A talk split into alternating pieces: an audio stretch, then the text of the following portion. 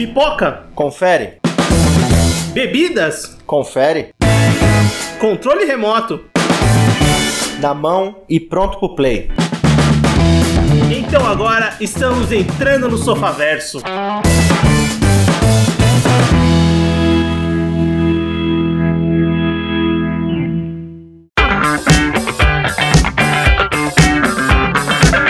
Muito bem, Sofaverso começando. Voltamos para mais um episódio do seu podcast e hoje vamos falar de cinema, vamos falar de Viúva Negra e para isso eu tô com o Everton. Fala pessoal, beleza? Eu tô com o Anderson. Skavurska! É a única palavra que eu sei em russo, cara. Muito bem. O que significa? Que todo mundo sabe, mas ninguém sabe o que significa. Ah, eu acho que era comercial de TV a cabo, alguma coisa de operadora de TV, sei lá, alguma coisa assim. Eu lembro bem disso mesmo. Eu sou o Vinícius e bem, vamos conversar sobre filmes, vamos conversar sobre um filme específico da Viúva Negra, né? Novo e última empreitada da Marvel nos cinemas, né? Um filme que não sei. Olha, é um filme que eu vou dizer que eu não sei nem que fase é da Marvel. Ah, ele é fase- interlúdio. Ele é, a, ele é a meiuca ali. Ele é o famoso perdido, velho. É do perdido, cara. Já, já começando, é, a minha sensação durante todo o filme é esse, esse filme tá deslocado no tempo. Nossa, É, não, é- não só porque ele atrasou o seu lançamento devido à pandemia e outros problemas, mas justamente porque a gente tá assistindo um filme de uma personagem que já no presente não existe mais, ela já morreu. Então, parece, esse filme deveria ter saído mais cedo dentro do planejamento da Marvel. Mas, enfim.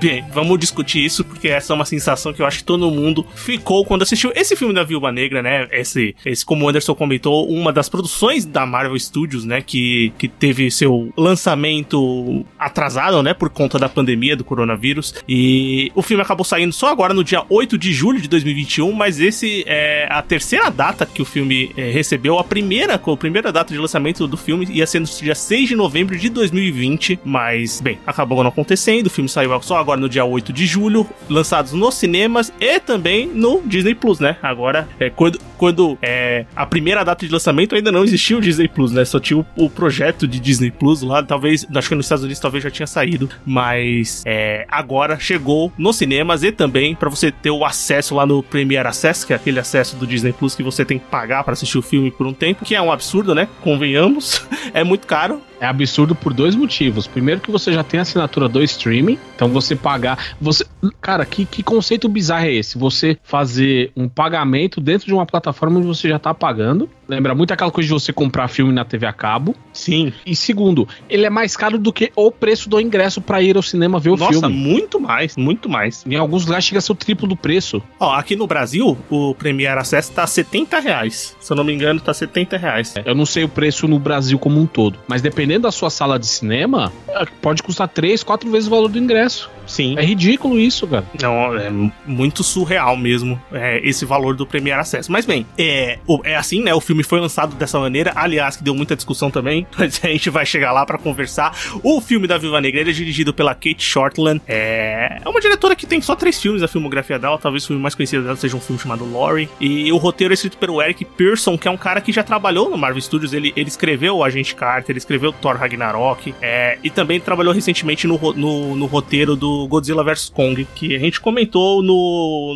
no, no episódio de franquia King Kong, né? Onde a gente comenta sobre todos os filmes do King Kong. E mais, é, tem dois créditos do filme, né? Esse, o, o Eric Pearson, ele é, ele é acreditado como roteirista do filme, né? O, o escritor que escreveu, o, que fez o roteiro, mas a história do filme como um todo é acreditada pro Ned Benson e pra Jack Sheffer, que seria roteirista, mas acabou se afastando do projeto, que a Jack Sheffer acabou de ser roteirista do WandaVision, né? Que foi uma das produções originais do Disney Plus. Até o momento, o filme da Viúva Negra faturou cerca de 350 milhões de dólares, então é uma bilheteria ali que deve- não deve ter sido ainda muito alta pra pagar o filme, mas estamos em meio de pandemia, né? Tem toda essa. A, a estreia do filme foi muito boa, mas também foi a maior queda pós primeira semana de um filme da Marvel, mas também é, os Mas tempos que- de cinema são outros, né? Tem, tem todo esse ponto, né? Não só isso, né? Streaming, o streaming é, ele funciona assim. O hype é quando sai. Deu dois, três dias, a tendência é cair. É, difer é diferente de você ter a sala de cinema, porque você se dispõe a ir, e não só isso, as pessoas estão transitando, tá passando, ou seja, tem aquele bate-boca, tem aquela conversa. No streaming você tá lá, e quem não viu no primeiro dia vai pensar assim: ah, vai tá lá, depois eu vejo, depois eu vejo, não tem pressa. É, é, é,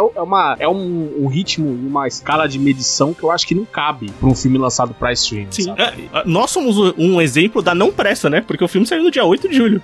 Faz um tempo já, né? Pois é, Já- eu fui ver agora no fim de semana da gravação. É, eu também. Eu fiz na semana da gravação. Então, é. Também não, não teve mais essa urgência em assistir, mas também vai muito do que a gente conversou também é, no Loki de não ter mais essa urgência e, e essa surpresa tão enorme com o MCU, ainda mais com esse filme que é meio deslocado, como a gente comentou rapidamente, e vai comentar muito mais. Mas bem, aqui nesse podcast a gente vai comentar um pouquinho das nossas opiniões, o que a gente achou, né, do filme, e dos perso da personagem, né, da Natasha Romanoff, da Viúva Negra, da- do arco que deram pra ela aqui nesse filme e dos personagens novos que foram introduzidos aqui nesse filme solo da Viúva Negra, o segundo filme solo de uma heroína, né, da Marvel, né, já tem, o primeiro filme foi do Capitã Marvel, na verdade o primeiro deveria ter sido da Viúva, né, mas a gente vai conversar, e nesse filme a Viúva Negra, pra quem não tem noção do que acontece nesse filme, ela vai, mais uma vez, contar uma história de tentar, é, vai confrontar o passado dela de alguma forma, né, vai encontrar pessoas ligadas ao passado dela, e a partir daí ela vai tentar resolver aquelas pendências do passado, aquelas relações que ela abandonou antes de se tornar uma vingadora. E bem, pra gente começar o podcast, eu quero que vocês falem o que vocês acharam de Viúva Negra. De modo geral, eu gostei. Eu achei bem legal o filme. É, eu, eu, eu- eu sinto pena dele tá muito deslocado, cara, da, cro- da, da filmografia da- do MCU, né, cara?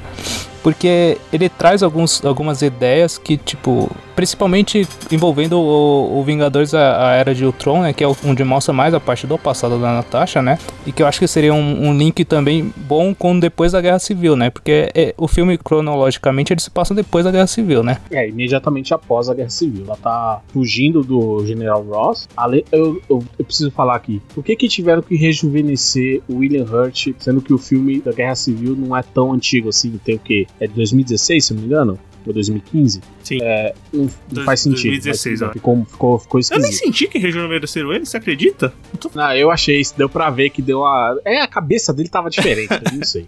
Aquele CGI de rejuvenescimento. No, no geral, eu gostei, eu gostei do filme. É, a sensação de deslocamento ela é persistente do começo ao fim. E muito do que acontece no filme acaba não tendo tanto impacto porque a gente já sabe que a Natasha vai morrer no futuro. Então você não tem por que temer algo por ela nesse filme, naquele momento. Isso pra mim tira um pouco do, do, do clímax do filme e tal. Porque, querendo ou não, a gente já sabe o que vai acontecer, etc. Já é passado pra gente. Mas é, a construção dela enquanto personagem, você aumentar, ampliar o background da personagem pra deixar assim, putz, ela não era só a única sem poderes nos ao lado do Clint Barton lá nos Vingadores. Eles não, sabe, tem um porquê dela ser tão importante pra equipe, mesmo não tendo poder nenhum ou nenhuma tecnologia como tem o Tony Stark. E você agregar outros personagens ao lado dela, eu gostei bastante. A química dela com a Florence Pugh, eu acho que é a melhor coisa do filme. É, a relação das duas, porque não é aquela relação é, de irmãs rivais, etc. Elas se gostam, mas também elas sabem que elas passaram por muita coisa que impede que elas se abram totalmente uma com a outra. Então isso foi uma coisa que eu gostei bastante no filme, mas a gente vai falar mais. É, eu acho legal também os paralelos que fazem no filme da,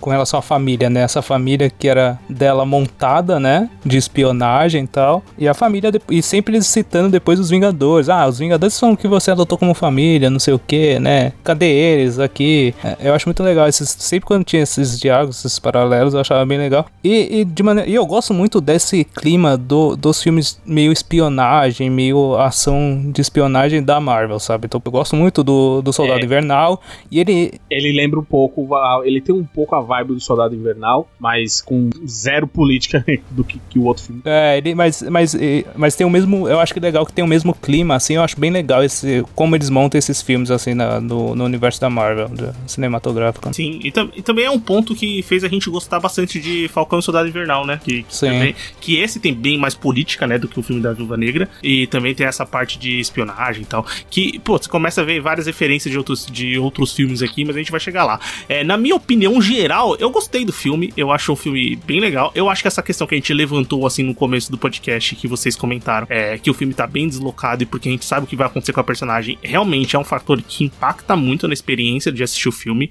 E eu acho também que o filme ele vai muito bem assim nas duas primeiras partes, mas o arco final dele eu acho que ele perde muita força. Eu acho ele muito deslocado do É. resto do filme. Também a gente vai falar dele mais à frente, mas eu concordo. E, e acabou me tirando um pouco do filme, mas enfim, é, até ali o filme é muito bem gravado. Assim, uma coisa que a gente comentou até no Loki, mas também é porque ele vai mais por esse lado que ele precisa da coreografia de luta, co- é, as cenas de ação, elas são muito bem feitas, realmente. Estão num nível assim muito alto. Não só isso, as lutas, eu, eu acho incrível como as lutas, quando tem mais de uma pessoa em tela, elas funcionam e você entende o que tá acontecendo. Sim, a geografia da cena é, muito eu boa. gostei muito do trabalho de, de montagem, porque não tem um milhão de cortes pra parecer movimento rápido. Não, as lutas são bem coreografadas e os cortes que ocorrem são justamente pra jogar a gente dentro da Não, cena. e, e impactantes, né? Você sente o impacto ali de um filme que. Pra sentir as porradas. Que, que é um filme que é PG, deve ser o quê? PG 12, PG 14, sei lá. 13, 13, é, por- por ali, né? E não tem o sangue, né? Mas você sente o impacto das porradas, dos acontecimentos e, da- e das lutas e de tudo mais que tá acontecendo ali. Até tem um sangue ou outro. É, né, sim, ilustrativo, né? Não, não jorra o sangue. É, mas uma, uma cena que é exemplo disso é quando as duas irmãs estão conversando dentro de um apartamento e aí chega a equipe pra caçar as duas. A, a Natasha ela pega a irmã dela e joga na parede pra, pra tirar ela da linha de frente ali do tiro. E, e você sente aquilo, eu falei, cara, aquilo, aquilo não rachou a cabeça da mulher, tá ligado? sim. Mas é esse tipo de sensação, porque ela não precisou jogar a atriz de fato, mas o, a montagem, a câmera faz a porrada parecer muito maior. Sim, e, e uma coisa que você comentou, que eu gostei muito do filme, eu, eu gosto dos personagens, né? A gente vai comentar um pouco de cada um, ou pelo menos dos principais, né? É, os personagens que foram introduzidos, né? Toda essa família fake da Natasha, né? É, e, a, e a Helena, já que você falou da Florence Pugh, que do, do, do- da- do relacionamento delas no filme, né? Da, da química e de como as personagens se relacionam. E basicamente o filme é bem dividido no protagonismo entre as duas, né? Porque a gente tem o arco da Natasha, mas a Helena é uma passada de bastão assim muito bem estruturada, pelo menos pra Helena continuar durante o MCU, né? Que é muito da ideia do filme, né? Principalmente, a personagem é bem construída. Eles não simplesmente passaram o bastão porque tinha que passar, porque a Natasha já, já não tá mais presente. E não está, e qualquer chance de voltar foi por água abaixo. Então, é, é uma personagem que a gente aprende a gostar dela. Ela tem aquela. Ela, ela é o que eu mais gostei nela, enquanto a Natasha é aquela coisa manipuladora. É só lembrar o que ela fez com o Loki nos, no primeiros Vingadores. Ela dá a volta nos outros, a mesma coisa que ela faz aqui no filme. A, a Helena, ela é totalmente cínica, Sim. sabe? Ela não tá nem aí, ela fala o que tiver que falar, não tem, não tem tempo ruim pra ela soltar qualquer palavra pra irritar outra pessoa. Isso eu gostei bastante. Bem, então vamos comentar. é, vamos pegar esse ponto que o Anderson comentou. A gente comentou das personagens, mas eu quero saber da protagonista, né? Da Natasha Romanoff, da Viúva Negra, da personagem que a gente conhece no MCU, conhece até demais, né? Que a gente conhece até o desfecho dela no MCU. E esse filme a gente comentou, que é deslocado, enfim.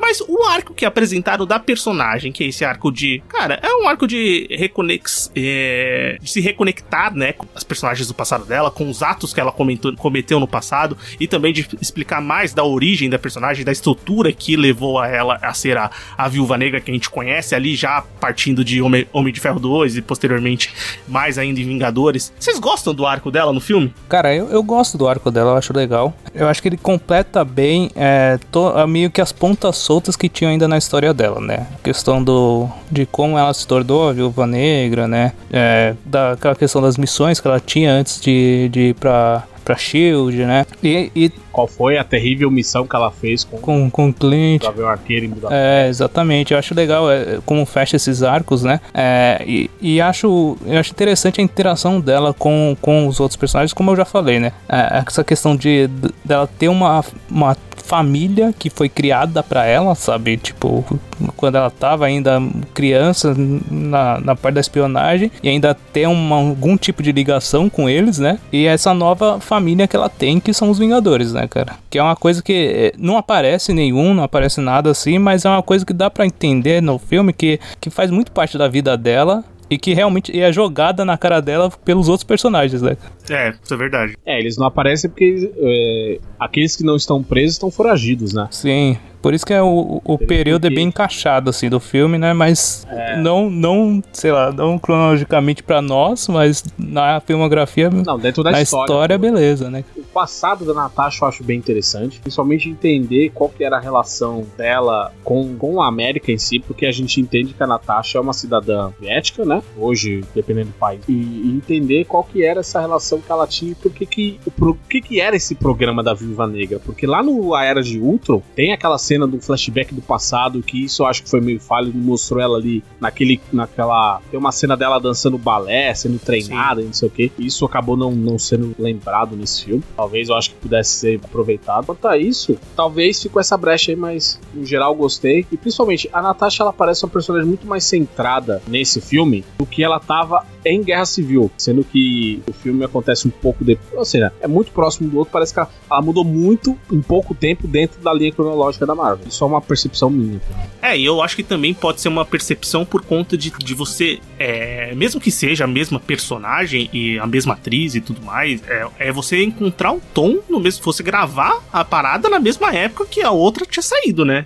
Você acabou de gravar a Guerra É. Civil, então você vai estar num tom de a personagens, você vai entrar muito melhor pra você gravar. Não que, de maneira nenhuma, Scarlett Johansson erre aqui o personagem, não. Ela faz perfeitamente não é bem, né? ela, Eu falo, eu falo a construção Sim, da eu personagem, não é entendi. pela interpretação. É, assim, a gente sabe que essa é a Natasha da época da Guerra Civil, mas pra mim ela tá muito mais a Natasha do Guerra Infinita. Sim, sim, também acho mesmo, porque a gente sabe é, da estrutura em que o filme foi, fi- foi filmado, né? A época que saiu, enfim, uma coisa que a gente tá batendo na tecla aqui. Mas eu gosto também do arco da personagem mesmo, da Natasha, você entender mais esse passado dela, a relação dela com, primeiro, essa família que ela tinha, que é essa primeira grande, esse primeiro grande flashback que começa o filme, né? Que vários filmes da Marvel começam com esse flashback inicial das personagens. né? E aqui tem a família desconstruída dela, a família com, com os personagens principais da trama, né? Os personagens, vamos dizer assim, os mocinhos do filme. É, e só- apontar um negócio, a, a Natasha criança, é, mano, a filha da, da Mila Jokovic é a cara dela, velho. Ah, velho, É, por isso que eu tava achando a mulher parecida, essa menina parecida com alguém. Eu falava, caramba, mano, não- tipo, é muito parecida. É, eu tava achando ela parecida com alguém mesmo. Agora que você falou, puta, é verdade, né? Meio óbvio até. Mas esse flashback inicial é dessa da, da família que tem que se mudar e, e se se mudar assim, né? Acabou a missão, eles têm que ir rápido. O filme, ele, ele- quando ele joga esse flashback inicial, que muitos filmes da Marvel fazem, é, é, muito, é muito legal esse flashback, porque você entende rapidamente a estrutura que eles viviam ali, que eles tinham a missão dele. Tem uma cena de ação muito bem filmada, perseguição ali da cena de- da fuga de avião, com o tiroteio. É muito legal, é bem filmada mesmo. Você sente o impacto dela. É, é uma coisa que me lembrou muito The Americans. É, é, é, Não, isso eu ia falar. Você roubou minha frase. É, me lembrou muito de Américas, mas sem a sexualidade, sem os assassinatos a sangue Sim. e com uma família. E, e essa família da Natasha, perto dos Jennings em The Américas, eles são um comercial de margarina. Não, sim, isso é PG, é PG-13, né? É isso que eu tô, é, tô falando. A família da Natasha é PG-13. Assistam The Américas. É, e lembrou muito, né, nesse, nesse começo aí, é, essa cena inicial, mas cria, cria muito bem, é, entrega mais ou menos, você vai, você conhece os personagens, né, os personagens, o, o Guardião Vermelho, que é o Alex, vivido pelo o David Harbour, é, tem a Rachel Weisz, é, que aparece ali no começo também, é, que vive a Melina, e as duas, né, a Helena e a Natasha, é, e são introduzidas ali, você entende muito bem, mais ou menos, como era a situação delas ali, por, onde ela, por que que elas vão parar lá na, eles chamam de Salão Vermelho, é isso? Sala Vermelha? Sala vermelha. Sala, sala vermelha? É. da sala vermelha, desse treinamento, né? Do, do general Dreykov, que é o, um dos antagonistas do filme, né? Basicamente, os principais são o general e o treinador. Ah, é o general, né? e que é o pra mim, de novo, né? ele é o ponto fraco do filme. Sim, vilão, também achei. Provavelmente é o ponto fraco do filme. Não, eu também acho. É... Mas antes da gente falar do vilão, é, o que, que vocês acham? A gente falou um pouquinho da Helena, né? Que ela, ela é o que eu acho que divide muito bem o protagonismo com a Natasha ali, que também as duas tem basicamente a mesma história, tá certo que a Natasha tem um outro plot diretamente conectada com o vilão da trama, é, mas o plot das viúvas, de se entender ali, é, as duas partiram do mesmo lugar, né? As duas foram separadas quando crianças, mas elas foram fazer o mesmo tipo de treinamento, só que uma foi pra um caminho de vingadora, a outra ficou ainda naquele submundo da espionagem, sendo controlada de alguma maneira. A outra sofreu por causa da atitude da primeira. Sim, se relatar isso, porque é, é entendido no filme que aquele chip que controla as ações das, das viúvas só começou a ser implantado após a fuga da Natasha. Não existia isso. Sim. após o atentado da Natasha, né? É, depois que ela foge, etc. etc., eles começaram a controlar as viúvas com um chip. Eu gosto da Helena, cara. Eu acho. A, Florence Pugh eu gosto pra caramba dela, cara. E, e ela tem um jeito que é, que é muito interessante pra personagem, que é aquele jeito tipo, mano, vou resolver isso daqui, sabe? Eu não vou, não tenho tempo pra ficar enrolando, sabe? É, eu gostei bastante. E o que eu acho muito legal, porque, assim, é, é, é a passagem de bastão, né? Mas não precisa ser igual a Viúva Negra, né, cara? É um, realmente uma outra personagem, uma outra personalidade, cara. E, e até a cena pós-crédito, depois, é, ela revela que realmente ela vai ser utilizada, tipo, de uma outra maneira, sabe? É, vamos ver o que vai acontecer com ela, né? A, a pessoa que a abordou naquela cena pós-crédito tem tem ideias totalmente diferentes daquela que tinham é, Phil Coulson e Nick Fury. Cara, e, e, pô, eu gosto também, e isso que o Everton falou, que elas são personagens ali que, que elas, lógico, são duas viúvas negras, né? É, mas são bem diferentes. Realmente, a Helena traz uma dinâmica nova, ela é mais. É, cara, ela tem uma dinâmica da, daquela ironia, né? Ela é aquela personagem super irônica, né? Toda hora ela, ela tem uma ironia que, que, que funciona muitas vezes, ela entrega bem. É, ela dando, ela dando aula de anatomia pro Alex é uma cena Ela virando pra, pra Natasha falando: Por que você faz essa pose? Isso, pra é que você faz isso? Você é tão bom, cara.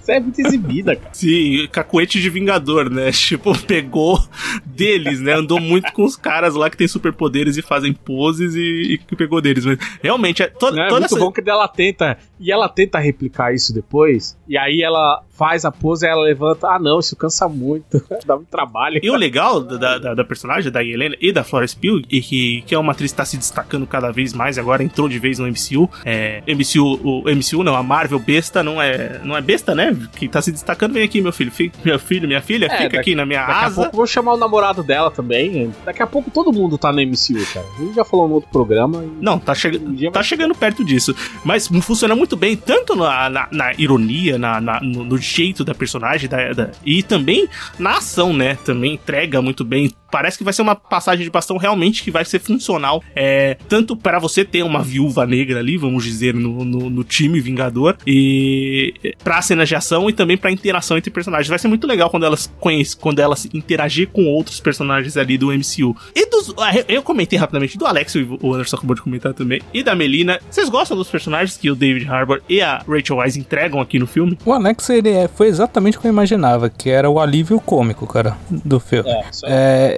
eu, a parte de ação, assim, eu não gostei muito da parte dele, porque realmente ele não faz muita coisa, sabe? Parece Tanto, que ele esqueceu, É, né? Como é que é- faz as coisas. Tanto tá quando, lá, ele, quando ele foge lá da cadeia, tipo, mano, ele quase não faz nada, sabe? Não, ele não faz absolutamente nada. Porque ele tenta escalar o muro, ele É. cai. E ele passa a maior parte da fuga lá, caído no chão. E quando ele tem, quando ele tem a luta contra o, o Taskmaster lá, também, tipo, não é uma luta legal, assim, que de impacto, sabe? Eu acho que ela é muito rápida, acontece pouca coisa, sabe? É, o pouco que aconteceu, ele apanhou, né? Sim. Mas, é, claro, ele tem essa coisa dele ter ficado preso um tempão. E aí é, a gente já sabe o que que aconteceu com o Jim Hopper. Sim, tudo conectado. O cara virou um agente soviético. Mas enfim, em geral, eu achei que ele ficou subaproveitado. Realmente, ele só serviu pra ser o alívio como: olha, o uniforme não tá entrando mais. Aí tem todo o drama e tal. Mas quando ele tinha que mostrar o porquê que ele era o Guardião Vermelho, porquê que ele era a contraparte do Capitão América, Exatamente, sabe? esse é o ponto, o né? porquê da rivalidade dele, tá só na cabeça dele, claro, com o Capitão América, isso o filme não mostra, de fato, por que que ele era essa lenda soviética. Mas, e enquanto, em contraparte, a Melina, o pouco que ela apareceu, eu gostei que ela é, ela é muito parecida com a Helena nesse aspecto que ela é pragmática. Aquela, aquela cena dela mostrando como que funciona o controle em cima do porco, que ela deu o nome de Alexei, eu achei maravilhoso isso. Então é uma, é uma personagem muito pé no chão e sabia o que precisava fazer. Enquanto ele ainda era muito deslumbrado, ele tem aquela coisa de eu sou forte e tal, não sei o que, mas é- era um cara que ainda tava muito preso ao passado. Sim. O alívio cômico ele funciona muito bem, tá ligado? É porque o David Harbour tem um, um time bom, sabe? Mano, a cena que ele chega pra, pra Helena e pra Natasha e fala: Pô, eu tenho tanto orgulho de vocês, vocês mataram tanta gente, não sei o quê. É legal mesmo. É não, funciona super bem. Eu, eu, eu, eu acho que os atores, eles, eles mandam bem, né? Tanto a, a Rachel Weisz como Melina, que é uma personagem mais centrada, mais pé no chão ali, que tem um- um- um- um- uma participação na, na trama bem específica e, e funciona bem. É, e, e, o, e o Alex, né? O personagem do David Harbour, o Guardião Vermelho, né? Ele também tem esse- essa parte muito mais do alívio cômico. Eu acho que também o arco final do filme ele, ele ajuda a você não criar é, como, como eles optaram em fazer, ele- eles não conseguem entregar também com que o personagem dele se destaque na parte de luta, né? Então eles optaram também por isso. Mesmo que ele tenha o confronto com o Taskmaster, é, também ali fica muito. Quando, quando aconteceu, eu falei, puta, é sério que vai ter esse confronto? Pelo extremo que você tá me contando, esse confronto não faz sentido nenhum. Mas bem, mesmo que aconteceu, não, não entregaram uma coisa tão grandiosa para ele, né? Então ele ficou muito mais aproveitado por esse alívio cômico e a interação com as filhas dele, né? Vamos dizer assim, que é muito funcional, né? Isso, isso não dá para negar que funciona muito bem. É, as cenas que eles. que O resgate, depois a cena que ele, eles se encontram na mesa de jantar, que é muito engraçada, muito bem, muito bem escrita, né? Você realmente. Essa cena do jantar eu gosto bastante porque ela, ela é engraçada. Esse filme, como um todo, as partes engraçadas não são tão engraçadas quanto nos outros filmes da Marvel. Eu não acho que aqui eles focaram muito em ficar fazendo um monte de piadinha. As poucas que tem, elas funcionam bem e não comprometem o filme. Não fica aquela sensação, putz, de novo, é. a Marvel. Mesmo porque demora um pouco, né? E também, e também não são. E também não é nada comparado aos dois primeiros filmes do Thor, que, cara, os dois primeiros filmes do Thor são uma tranqueira sem tamanho. Então, é, é, essa, essa cena específica eu gostei, que ela tem, ela tem um pouco desse humor, ela tem o drama, estabelece ainda mais o, o passado dos personagens, a gente entende que eles, os quatro ali, de certa forma, eles tiveram suas vidas manipuladas por, por causa de um trabalho de um governo, que era rival de outro governo. E mesmo porque o tom que o filme tá levando, assim, é nessa primeira, nessa, nesse primeiro arco, até é, é mais ou menos na metade do filme, o resgate dele, né? O, é, eu acho que é mais ou menos ali metade do filme, que é quando ele de fato entra na história, né? Tá certo que a primeira aparição dele, de fato, depois do flashback inicial, é quando ele tá sendo tatuado e tá na, no braço de ferro com os presidentes. Essa cena é bem engraçada, né? Então você já vê mais ou menos como que o personagem vai interagir ali, qual que vai ser a função dele. Lógico, ele tem uma função é, de, de, de, relação com a personagem principal, com a Natasha, e também com a Helena, que vai ser a que vai continuar é, essa história, vamos dizer assim. Mas você pega muito tom desde a primeira aparição dele. Eu só acho que realmente os personagens foram apresentados aqui, talvez a gente não veja mais nada dos outros dois. Sim. Talvez a gente só veja daqui pra frente a Helena. É, esse que eu também, eu também senti totalmente isso. É, desse, é, esses personagens principais, né? A Natasha, a gente sabe que não vai voltar, né? Quer dizer, acreditamos que não, né? Não, não volta. Não volta, né? Não, não, ela é. não volta. É, puta, ainda mais não depois é, de não tudo. É porque ela tá morta. Não, e de, é, que pior do que ela estar morta é ela ter processado a Não, Disney. É, exatamente. Isso é um destino pior que a morte. Tem todo cara. esse ponto, né? Que depois eu posso até eu posso até comentar que eu peguei umas informações aqui pra gente é, entender isso, mas. Ah, só, só me adiantando, eu acho que a, a Scarlett Johansson está corretíssima em processar a Disney, o que a Emma Stone já tá fazendo. E, sim, e tem, tem mais alguém, esqueci. Emily Blunt também pode processar a Disney. Ó, ah, por causa do salário dela, por conta do The Rock. Do, do é, lembrando que a Emily Blunt era a Viúva Negra original, né? É que ela tava, ela tava em conflito de agenda. Ela tava gravando aquele Gulliver. Gulliver? Acho que era Gulliver. E não conseguiu gravar o Homem de Ferro 2, então contrataram a Scarlett Johansson. Mas enfim, ligação. Tem relação, não é aleatória, mas enfim, fica o comentário aí. I feel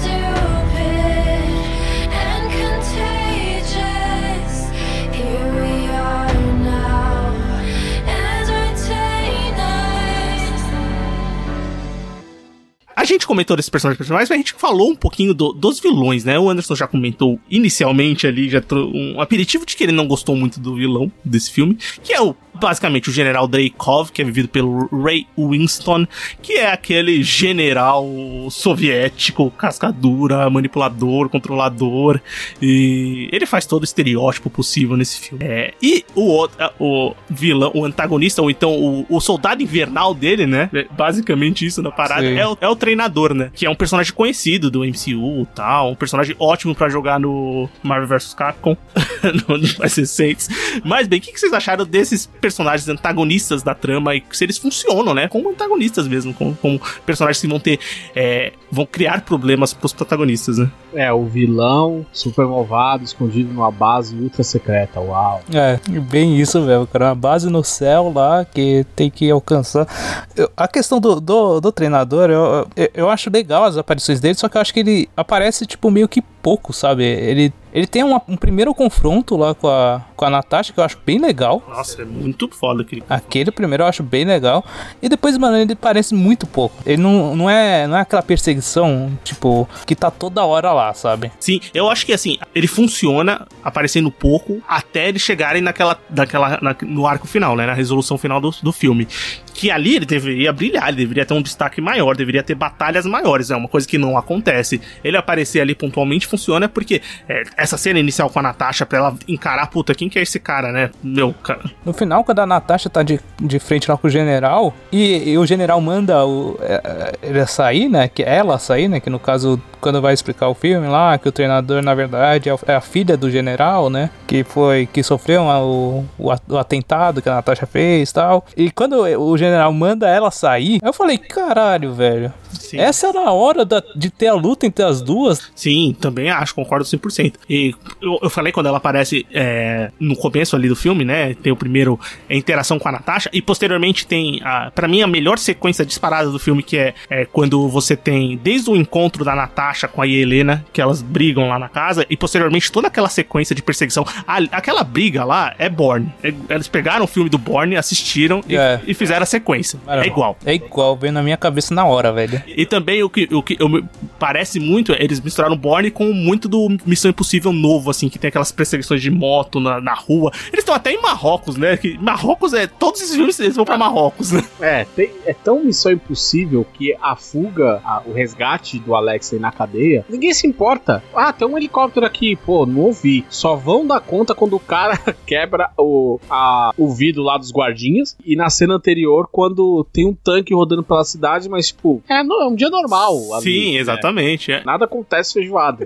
é que eu acho que o mundo tá acostumado achei, com aquilo. Achei meio estranho nesse, nesse ponto. É, mas assim, é, em, em questão de desde a coreografia de batalha delas duas e posteriormente até toda a resolução da cena da perseguição, elas de moto, no- nos carros, nossa, é muito bem feita a cena, muito tá no nível assim dos filmes de ação que eles estão entregando hoje, que é, é É. nesses níveis altos, né? E é, Mas realmente, a Natasha Romanoff fazendo cosplay de Ethan Hunt ali, É. ela se ela pendurada no cabo, E- ela dando volta. Tem até a máscara, né? Caindo depois, e dando né? cabalhota. É? Tem Hã? até a máscara depois, né, cara? Não, mas isso É, já veio do Soldado Sim, Invernal. já tinha antes, né? Já, já tinha no Soldado Invernal. Não é igual do Missão Impossível que eles, que eles mudam o. Como é que é? Que aí tem que arrancar, parece o. a prótese, a pessoa muda até de altura no Missão Impossível por causa da máscara. sim, Tanto que aqui você pode ver, eles usam pessoas tamanhos parecidos pra que a ilusão funcione. só puxando que eu comentei dos vilões, eu também acho que assim, o, o, o general ele é qualquer coisa, qualquer nota. É um personagem que ele foi aqui, tá aqui, apareceu pra concluir essa história da Natasha e não tem mais utilidade nenhuma pro MCU. O treinador, a gente sabe que é um dos personagens que vai ficar, né? Eu acredito que não, é- não vai ser um, um personagem. O treinador não. Vou dizer-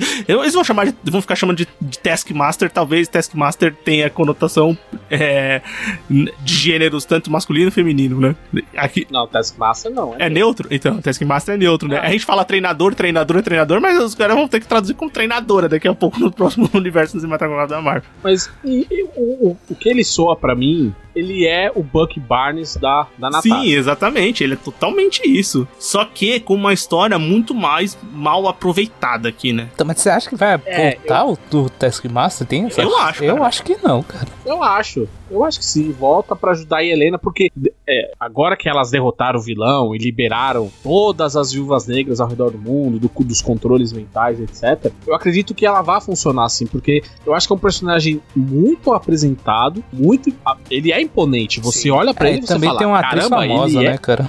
É, ele é, da hora. Quem vive ela, quem vive... Ele foi mal É algo por elenco, né? Isso, e ele foi subutilizado, mas eu acho que ele volta assim. Até pela estrutura nova que a, que a Helena vai trazer pra, pra, esse, pra essa nova fase da É, é porque assim, é, Mas o vilão, o vilão é tudo aquilo. Ah, porque, sabe, é o cara que sempre tá um, um é, não, não um passo, mas sei lá, 15 passos à frente. Ah, é porque eu já sabia que era você, né? Ai, porque você não me ataca porque eu tenho um controle de feromonas. nossa, isso aqui. é, eu achei zoado. Ai, ai, por que que. Ah, cara, puta merda. Enfim, ele é o cara que é muito poderoso, mas que não faz absolutamente nada, sabe? Então, e outra, ele toma uma volta da. Aí, aí para mim, chega a parte que eu queria comentar, o final do filme. A trama dentro da salinha vermelha, e é um negócio assim que eu achei que me derrubou. Um É, eu vamos, acho vamos, que a parte aquela coisa assim, da, da base Olha, lá. eu fiz isso aqui. Ahá! Eu sabia. Aí outra, eu sabia que você sabia. Eu sabia que você sabia que eu sabia que você sabia. Ai, caramba, mano. É muito assim, eu acho que o filme, ele- ele- assim, primeiro, primeiro flashback, depois tem esse começo do encontro delas, depois tem o resgate do Guardião Vermelho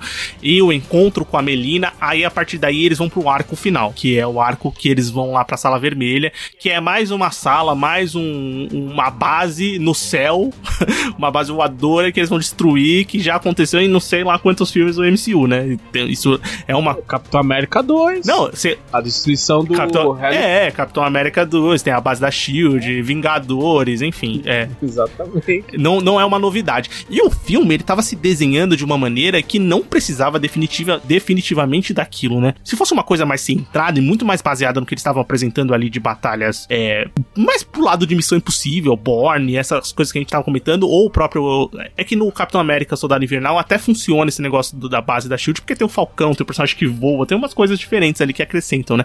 E- mas mesmo assim também no- eles fizeram de uma maneira diferente ali. Aqui eles fizeram realmente uma coisa que eu acho que. ah, não sei se é, se é- é fórmula Marvel, né? De você criar esse- essa, esse filme, né? De uma maneira. A estrutura final tem que ser uma coisa muito explosiva, muito grande, muito megalomaníaca, talvez. E vamos comentar desse arco final, porque eu acho que, assim, deve ser consenso. O Anderson comentou, mas o Também deve concordar que o filme perde bastante, né? Perde. É, é, tem uma cena dessa parte que eu achei muito esquisita, cara, desse- do arco final, né? É quando eles estão lá, né? Estão presos, tá? O, o Guardião Vermelho tá preso, a, a Melina vai lá, consegue liberar ele, né? Tal. E ele consegue liberar a Helena, né? E ne- na história. A, a Helena ela tá atrás da, da, daquela substância lá que consegue liberar a sub- a- as viúvas do controle, né? Isso é uma parte muito importante que a gente até nem, nem até falou, né? Cara, do filme, a- essa substância que os caras tinham pegado tava numa geladeira da- eu do pe- corredor, velho. Eu olhei aquilo e falei, mano, não é Eu possível, velho. anotei aqui. Eu falei, é sério isso? A ela, invade, é, ela invade a sala, a primeira geladeira. Cara, olha, tá eu, eu olhei Tá aquilo e eu falei, não, mano, você tá de brincadeira, né? Não é isso não, né, cara? Porque, É, era isso. mano, foi muito bizarro isso, velho. Foi, foi zoado. E não é assim, ah, ela achou uma cópia, achou uma outra produção. Não, ela achou aquilo que tinham roubado dela. Sim, cara. Não, tava literalmente numa geladeira, velho. É, Teoricamente é o item mais importante do filme, né? exatamente. É a, é- a trama se movia toda por causa daquele composto. E de repente, sei lá, eu acho que a pessoa que pegou, tava apertada, falou, putz, eu preciso cagar. Ela colocou ali e foi pro banheiro. E, e nesse inteirinho aconteceu todo o filme, sabe? Não, isso é uma coisa que eu anotei aqui, eu falei aqui. Eu anotei aqui, ó. É, o- no arco final tem alguns clichês que, que derrubam muito o filme. Guardam o antídoto principal em uma geladeira qualquer. Eu falei, caralho, porque é muito bizarro, né? É, aí o, o que eu falei, um monte de reviravolta desnecessária. É uma luta. ah, já falaram da luta do Guardião Vermelho com o treinador. É uma luta muito prometida, mas que não faz sentido pra aquele final, pra aquele contexto do filme. Não. Os personagens não têm relação nenhuma, né? Não foi criado nenhum tipo de relação entre treinador e, e Guardião Vermelho. Por que, que você vai O que, confrontar que eu esperava? Que, não, mas o, o que, que poderia ter feito? É, O treinador, ele copia os movimentos daquela pessoa que eu observa, certo? Só que aí é mostrado no filme que ele, ele estudou os estilos de luta do Bucky, do Capitão América, da própria Natasha, do Homem de Ferro. Então ele sabe como essas pessoas se comportam. Eu pensei que o filme ia por um caminho. Pô, ele vai pegar um cara que é força bruta e burro, ele vai tomar um pau do cara. Mas na luta, se cortar essa luta do filme, não faz a menor Cara, diferença. Não faz a menor Você falta. consertar esse, pelo menos assim, consertar esse meio difícil. Mas se colocasse o Guardião Vermelho pra bater em Minion, funcionaria muito melhor, né? Porque aí você conseguia mostrar um pouco mais o poder dele, batia aí numa galera, mesmo porque o filme não criou muitos adversários, ou então ele lutando com outras Não, viúvas, o né? exército, o exército que o cara tem lá, que não serve pra nada, porque só ele só bota As as, viúvas pra lutar, né? viúvas pra bater na taxa. Não, é, é- é zoado mesmo. Tem, tem, é, e- No final é bem. é, visível. Eles colocam até a, dá uma derrubada. Eles colocam filme. até a Melina é, com, com os Minions ali numa parte, mas não colocam um Guardião Vermelho. Então é bem mal distribuída essa, essa última parte. Parece que realmente é uma ideia de fazer uma coisa muito grande, com explosão, com efeitos especiais, porque tem que ter o efeito delas caindo, lutando no ar tal. É bonito, é bonito pra caralho. É, eu não gostei muito não dessa parte não, cara. Quando Mas elas é estão funcional. caindo lá pra lutar tal. É a parte que eu falei, hum, isso é meio esquisito, cara. Ah, eu achei legal. eu achei legal. É, eu achei legal, assim, o efeito e tal, mas eu achei caidaço porque o arco final tava muito caído, né? E o filme já começou a se perder muito ali num negócio de é, remendar a história, sabe? Vamos remendar a história aqui porque tem que acabar logo, a gente tem que fazer é, essas relações terminarem, né? O arco da Natasha se fechar, ela ter algum tipo de redenção do que ela fez e com a, com o tre- com a personagem, com o treinador, que eu esqueci o nome da, da personagem, da menina, né? Mas enfim, da filha do general, né? Que ela teria assassinado Antônia. sem querer. Qualquer, desculpa, Antônia. Antônia, que teria assassinado é, sem querer, né? Vamos dizer assim. E eles se preocupam muito em fechar esse negócio, mas eles não fecham de uma maneira muito agradável e com um arco, com, com uma parte final ali que você vê muito na cara larga os problemas, entendeu? Tem vezes que o problema ele tá ali e você releva porque o todo tá funcionando. Nesse arco final realmente é muito difícil porque são vários probleminhas ali e vão deixando tudo mais arrastado e você fica, puta, isso não faz sentido nenhum. Eu só, eu só não fico tão irritado porque mesmo essas falhas, mesmo esses montes de clichês ruins utilizados nesse, nesse trecho final, eles não derrubam o filme como um todo. Não, não, o filme ainda acho. é, é, o filme ainda é bem legal, bem competente. Claro, não dá pra esperar uma obra. Eu acho que não dá pra esperar uma, uma obra-prima vinda do MCU, nunca. Isso, por melhor que seja o filme, não dá pra esperar, até pela proposta. Sim. Ah, o filme não é, não é de se jogar fora, não. O filme é bem, é bem legal. Mesmo. Claro, você vai assistir o final já ignorando essas partes, mas funciona bastante. E tem os personagens, né? A gente comentou que dificilmente Melina, a personagem da Rachel Wise, o Guardião Vermelho, a personagem pena. Arbor, vão voltar. Eu, eu acho que funcionariam voltar os personagens, sim. Claro, a gente tá falando que no, a gente tá falando não é assim, pô, Não, já não saiu. estamos é cravando, uma né? percepção nossa. É. é. uma percepção baseada no que foi apresentado. A gente entende. é, Eu, Everton. Ah, pronto.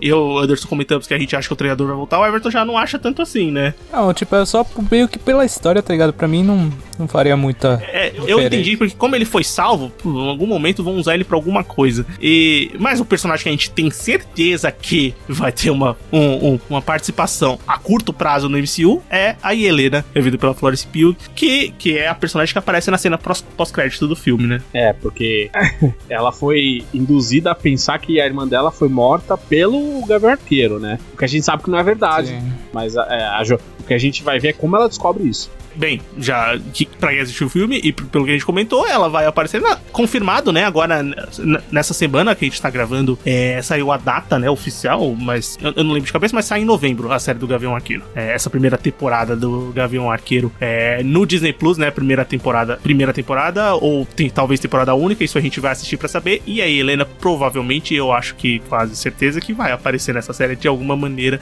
E provavelmente vai continuar no universo da Marvel. Vai, cara, porque a- a- é muito legal que já tá criando aquela parte da a Madame Hydra, né? Que, é, que já tá criando um grupo dela, né? Os Vingadores dela, né? Sim, porque ela foi introduzida lá no Falcão Soldado Invernal, né? Recrutou. E originalmente ela seria introduzida nesse Recrutou o. Caramba, esqueci o nome do, do. John Walker. O John Walker, mas eu não lembro o nome dele de herói, vamos dizer assim. Mas enfim, eu não, não vou lembrar agora. Ah, eu. Mas ele recrutou John Walker lá naquele filme, né? E agora foi atrás da Helena. Que vai ser inter... É que. ah, vamos dar nomes, né? A Valentina. Valentina Alegra. É, a gente tá falando Madame Hydra, mas no momento eles falam Madame Hydra, né? É, é a Valentina Alegra, né? É a Valentina Alegra de Fontaine. É, porque nas HQs é assim. Ela, ela anda sempre em cima da linha cinza ali. As- ela já foi da Shield, aí já foi a Madame Hydra porque foi infiltrada por conta da Shield, aí acabou gostando e acabou atuando um pouquinho além da conta. Então ela é uma personagem que não tá nem do lado branco nem do lado preto ali. Ela tá andando naquela parte cinza da moral ali dentro do universo O que pode trazer coisas bem legais, porque como ela não é definida pra nenhum dos dois lados, a gente pode vê-la num filme atuando em favor dos mocinhos e no outro filme talvez ela sendo um alvo de perseguição de busca dele. Então pode criar uma dinâmica bem interessante. E ela trazer a Helena pra junto dela é, pode trazer bastante consequências ali, porque afinal a Helena acha que a Natasha morreu por conta do, do Clint e talvez ela vá fazer um monte de merda até descobrir que não foi bem assim. Traz. O, o leque tá aberto e eu, eu acho que vão vir coisas bem legais daí. Sim, também acho. E bem, só comentando rapidamente, antes da gente ir pras nossas notas do filme da Viúva Negra, é, o Anderson comentou do, do processo, né, da Scarlett Johansson com a Disney, que pegou muita gente de surpresa, né, é, é, mas realmente, a Scarlett Johansson, Natasha Romanoff, Viúva Negra de todos esses anos MCU, processou a Disney porque ela alega quebra de contrato com o lançamento do filme simultaneamente no, nos cinemas e no, no Premier Access do Disney Plus, né, no serviço de streaming. É, ela, no processo eles alegam que o contrato dela era todo baseado no desempenho da Viúva Negra nos cinemas. Então, a bilheteria do filme, o quanto o filme atingisse, ela ia receber proporcionalmente uma parcela no contrato, né? Só que não, o, o streaming não, não entra nesse processo do, do, do dinheiro que ela receberia, né? Então, se você, como o Anderson comentou, se você tem o negócio no serviço de streaming, não necessariamente obviamente você vai até o cinema assistir o filme. Então isso vai ter um impacto direto no quanto ela ia receber. Eles calculam que ela poderia perder até 30 milhões de dólares desse contrato aí. Então ela não ia perder esse dinheiro mesmo, né? Então ela processou a Disney. O Anderson começou da Emma Stone, eu também falei que a Emily Blunt tá. Eles estão se planejando, né? Não sei se a Emma Stone já entrou com um processo, mas foi a primeira logo que depois saiu da Scarlett Johansson. A Emma Stone acabou de estrelar o Cruella é, e também teve a mesma coisa. Assim como a Emily Blunt acabou de estrear o Jungle Cruise, que é um filme da, da Disney, né? É, com The Rock, eles também, ela também pode entrar com um processo por esse mesmo motivo, né? Não só isso, o Kevin Feige, que é o cabeça da Marvel, ele já declarou publicamente que ele está do lado da Scarlett. Sim, Então, declarou mesmo. Vamos ver o que vai acontecer. Pode ser que dê bom pra ela ou de repente a Disney corta a cabeça dele É, fora, e, sabe? e, assim, lembrando que. É, a gente não sabe. Lógico, é muito dinheiro, mas é um projeto da Scarlett Johansson que ela tá, ela é acreditada como produtora executiva do filme porque ela tá totalmente relacionada ao projeto. Desde que ela foi contratada lá em, em 2009, né, para fazer o, o filme do Homem de Ferro 2, que saiu em 2010, é, ela con- conversava sobre um filme solo da, da Viúva Negra que demorou muito pra sair mesmo, mesmo se ele fosse lançado em 2020 seria um filme muito fora do, do que ele deveria ter sido lançado, mas ela participou de todo o processo de, de conversar com o pessoal que escreveu história, roteiro, escolheu a diretora. É, uma das diretoras mais fortes pra dirigir filme ia ser a própria Chloe Zhao, que vai lançar Os Eternos agora no final do ano, né? Acabou dirigindo Os Eternos. É, mas ela participou de todo o processo criativo do filme, né? Então ela tá totalmente ligada a esse filme, não só como protagonista, né? Bem, vamos dar nossas notas de 0 a 10 o quê? Conspirações. Conspirações. Esse filme tem bastante conspiração, né? Não, melhor. De 0 a 10, reviravolta sem sentidos no final. Eu quero ver o Everton colocar isso em, um- uma, em uma arte no final do ano. Mas bem, de 0 a 10, reviravolta sem sentido no final, Everton. Cara, eu eu acho um filme legal da, do MCU, então, é, como a gente comentou, ele tá muito deslocado do, do tempo, então isso, e o final também ele tira um pouquinho do da, da curtição que você teve durante a jornada do filme, né, cara? Então acho que um 7,5 é uma, uma nota boa, sabe? É um filme 7,5 do MCU, sabe? Anderson, a melhor definição foi essa, cara. É um filme ali acima da média. A, a- a média do MCU já é alta, mas ele é um filme que tá ali na média do MCU e acima da média do que é feito no cinema como um todo. E realmente, se, se não fossem os, os plot twists sem sentido no final ali, talvez esse filme fosse um pouquinho melhor. Mas 7,5 eu acho que tá perfeito. bem, é. Cara, eu também gostei do filme, eu acho um bom filme. Eu acho que ele vai muito bem ali no começo tal. É, a, a cena da, por exemplo, quando, tem o primeiro encontro dela, essa cena que eu mais gostei do filme, que é a perseguição ali, a lá, todos esses filmes que a gente comentou, Born, Missão Impossível, é, foi muito bem. É, a cena da, da fuga da cadeia, eu acho legal, mas eu também acho que ali ela já começa a quebrar um pouco do clima que eles estavam colocando ali no começo. E o último arco eu acho realmente muito fraco. Pra mim, é, assim, é, tem filmes fracos, o Anderson comentou lá, os primeiros Thor são muito ruins, mas como arco de filme, eu acho ele um arco dos piores do MCU. Assim, eu acho ele bem fraco mesmo. E, mas eu acho que o, o restante do filme ele é muito bom. É, ele funciona muito bem. Eu gostei dos personagens novos que foram introduzidos. Eles funcionam ali pra trama. Lógico, os atores são muito bons também pra isso. É, essa passada de bastão é muito funcional e é legal ver uma personagem como a Helena que vai, continuar é, no MCU, né? Nos próximos filmes, as próximas séries, as próximas produções. Eu acho que vai funcionar muito bem. Por isso que eu vou fechar com a minha nota de 7. Vou dar uma nota 7 pra esse filme. E a nota final do Sofaverso de 0 a 10 é.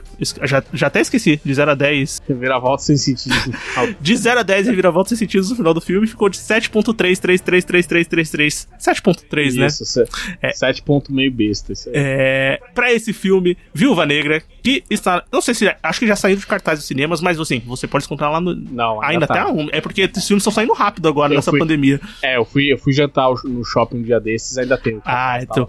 Mas com certeza tem no, no Disney Plus ainda com o Premier Access, então você ainda tem que pagar, mas daqui a uns dois meses provavelmente ele já vai estar liberado pra você assistir. Vamos esperar agora que a próxima empreitada do MCU nos cinemas, do MCU mesmo, da Marvel Studios produzindo, é o Eternos. É, nos cinemas, né? Tem, vai sair o filme do Homem-Aranha antes disso, que não tem absolutamente nada ainda, é, que é produção da Sony, né? Sony Pictures, mas é do MCU, né? Querendo ou não. E, bem, vamos ver o que vai acontecer. E, bem, vamos pro bloco final agora também, né? Pra terminar o podcast.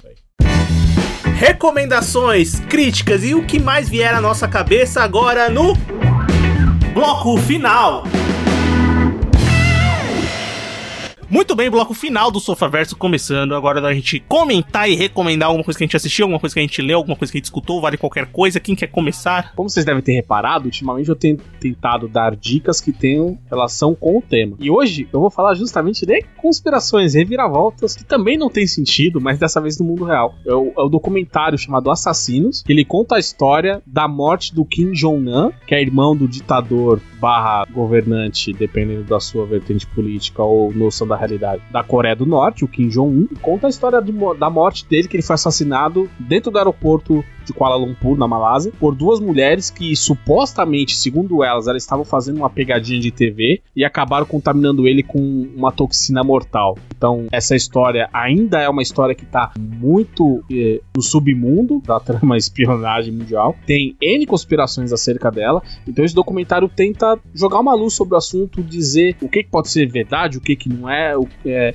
e principalmente porque é uma história muito com cara de filme de James Bond, mas que aconteceu de fato. Então, o diretor Ryan White, também produtor do filme, ele tenta trazer esses fatos à luz pra gente entender o que, que aconteceu ali. Everton? Cara, eu vou recomendar um filme que eu assisti no Prime Video. É um filme francês chamado Tudo por Ela. É um, é um filme de suspense, cara. Ele é muito legal, muito interessante. É, é uma família, um casal, né, com um filho. E do nada, um dia chega a polícia e prende a esposa do cara, né? Acusando ela de um assassinato depois que, tipo, ele cansou, ah, passa três anos, ele tenta, de todas as maneiras legais, tentar tirar ela, ele não consegue. Então resta só uma alternativa para ele, que é tipo tentar tirar ela de algum outro jeito da cadeia. E cara, é muito da hora o filme, é bem, bem legal. É um suspense muito bem feito, eu recomendo bastante, cara. Bem, eu vou indicar um filme também que eu assisti não faz umas semanas, né, que chama Pixie, que é um filme é, britânico, é um thriller de tem, tem um pouco de ação, uma coisa de máfia assim, mas ele tem muito mais de comédia. É, ele é estrelado Olivia Cook e tem o Alec Baldwin também no filme e tal. Os outros dois atores, eles são menos conhecidos que, que protagonizam com ela. Mas é basicamente é, é, essa a Pixie, né? Que é a Olivia Cook, a, a, a protagonista do filme. Ela é uma garota assim, super. É... Ela é filha de um cara da máfia, assim, um dos principais da máfia ali da, do, do, do, do interior da Irlanda. E ela é muito independente tal. É aquela pessoa que todo mundo conhece ali na cidade. Não só por ela ser filha da máfia, mas também porque ela é uma pessoa que basicamente manda em tudo ali, mas muito mais pelo seu jeito, assim. E quando os dois caras ali fazem, fazem uma porcaria ali no filme, um assassinato ali no começo do filme, ela tem que ajudar ele de alguma forma, porque aquilo tem relação com ela. Então é um filme bem é, de estrada, os personagens vão na estrada tal, tem os tons de comédia, tem as perseguições das pessoas que estão indo atrás deles, e funciona muito bem. Ele tem muito da comédia é, britânica, né? Então é uma comédia pouco diferente ali, é, se você tá pensando na americana, mas funciona super bem. Um filme bem gravado, dirigido pela, pela Barnaby Shampsey, que é uma, uma mulher, né? Uma britânica também. Funciona muito bem. Pixie é, não tá disponível em nenhuma plataforma que eu conheça, mas enfim, você acha o filme. Você acha, você acha o filme fácil. Você acha o filme fácil. É bem funcional. Se tá na internet, tá disponível. Certo? Acho que é isso, né? Deu pra gente é, conversar sobre Viúva Negra. Espero que você tenha gostado do episódio. Se você assistiu o filme e gostou, conversa com a gente. Manda uma mensagem pra gente. Pode ser pelo nosso e-mail, podcastsofaverso.gmail.com. Pode ser nas redes sociais, Twitter é Sofaverso, Instagram é Sofaverso. Se você quiser conversar com a gente no grupo do Telegram, tem um link de convite aqui no post do episódio. Vai lá que você será muito bem-vindo. E lembrando que os episódios semanais do Sofaverso você encontra lá no nosso site oficial, sofaverso.com.br, ou no seu agregador favorito de podcast. Pode ser o Spotify, o Deezer, o Google Podcasts, o Cashbox. Onde você procurar a gente, você vai encontrar. Muito obrigado por escutar mais esse episódio. A gente se encontra na semana que vem. Valeu! Falou! Eu fui pesquisar o que significa escavosca e infelizmente a palavra não existe. Tá Foi inventado. Funcionou bem, enganou todo mundo.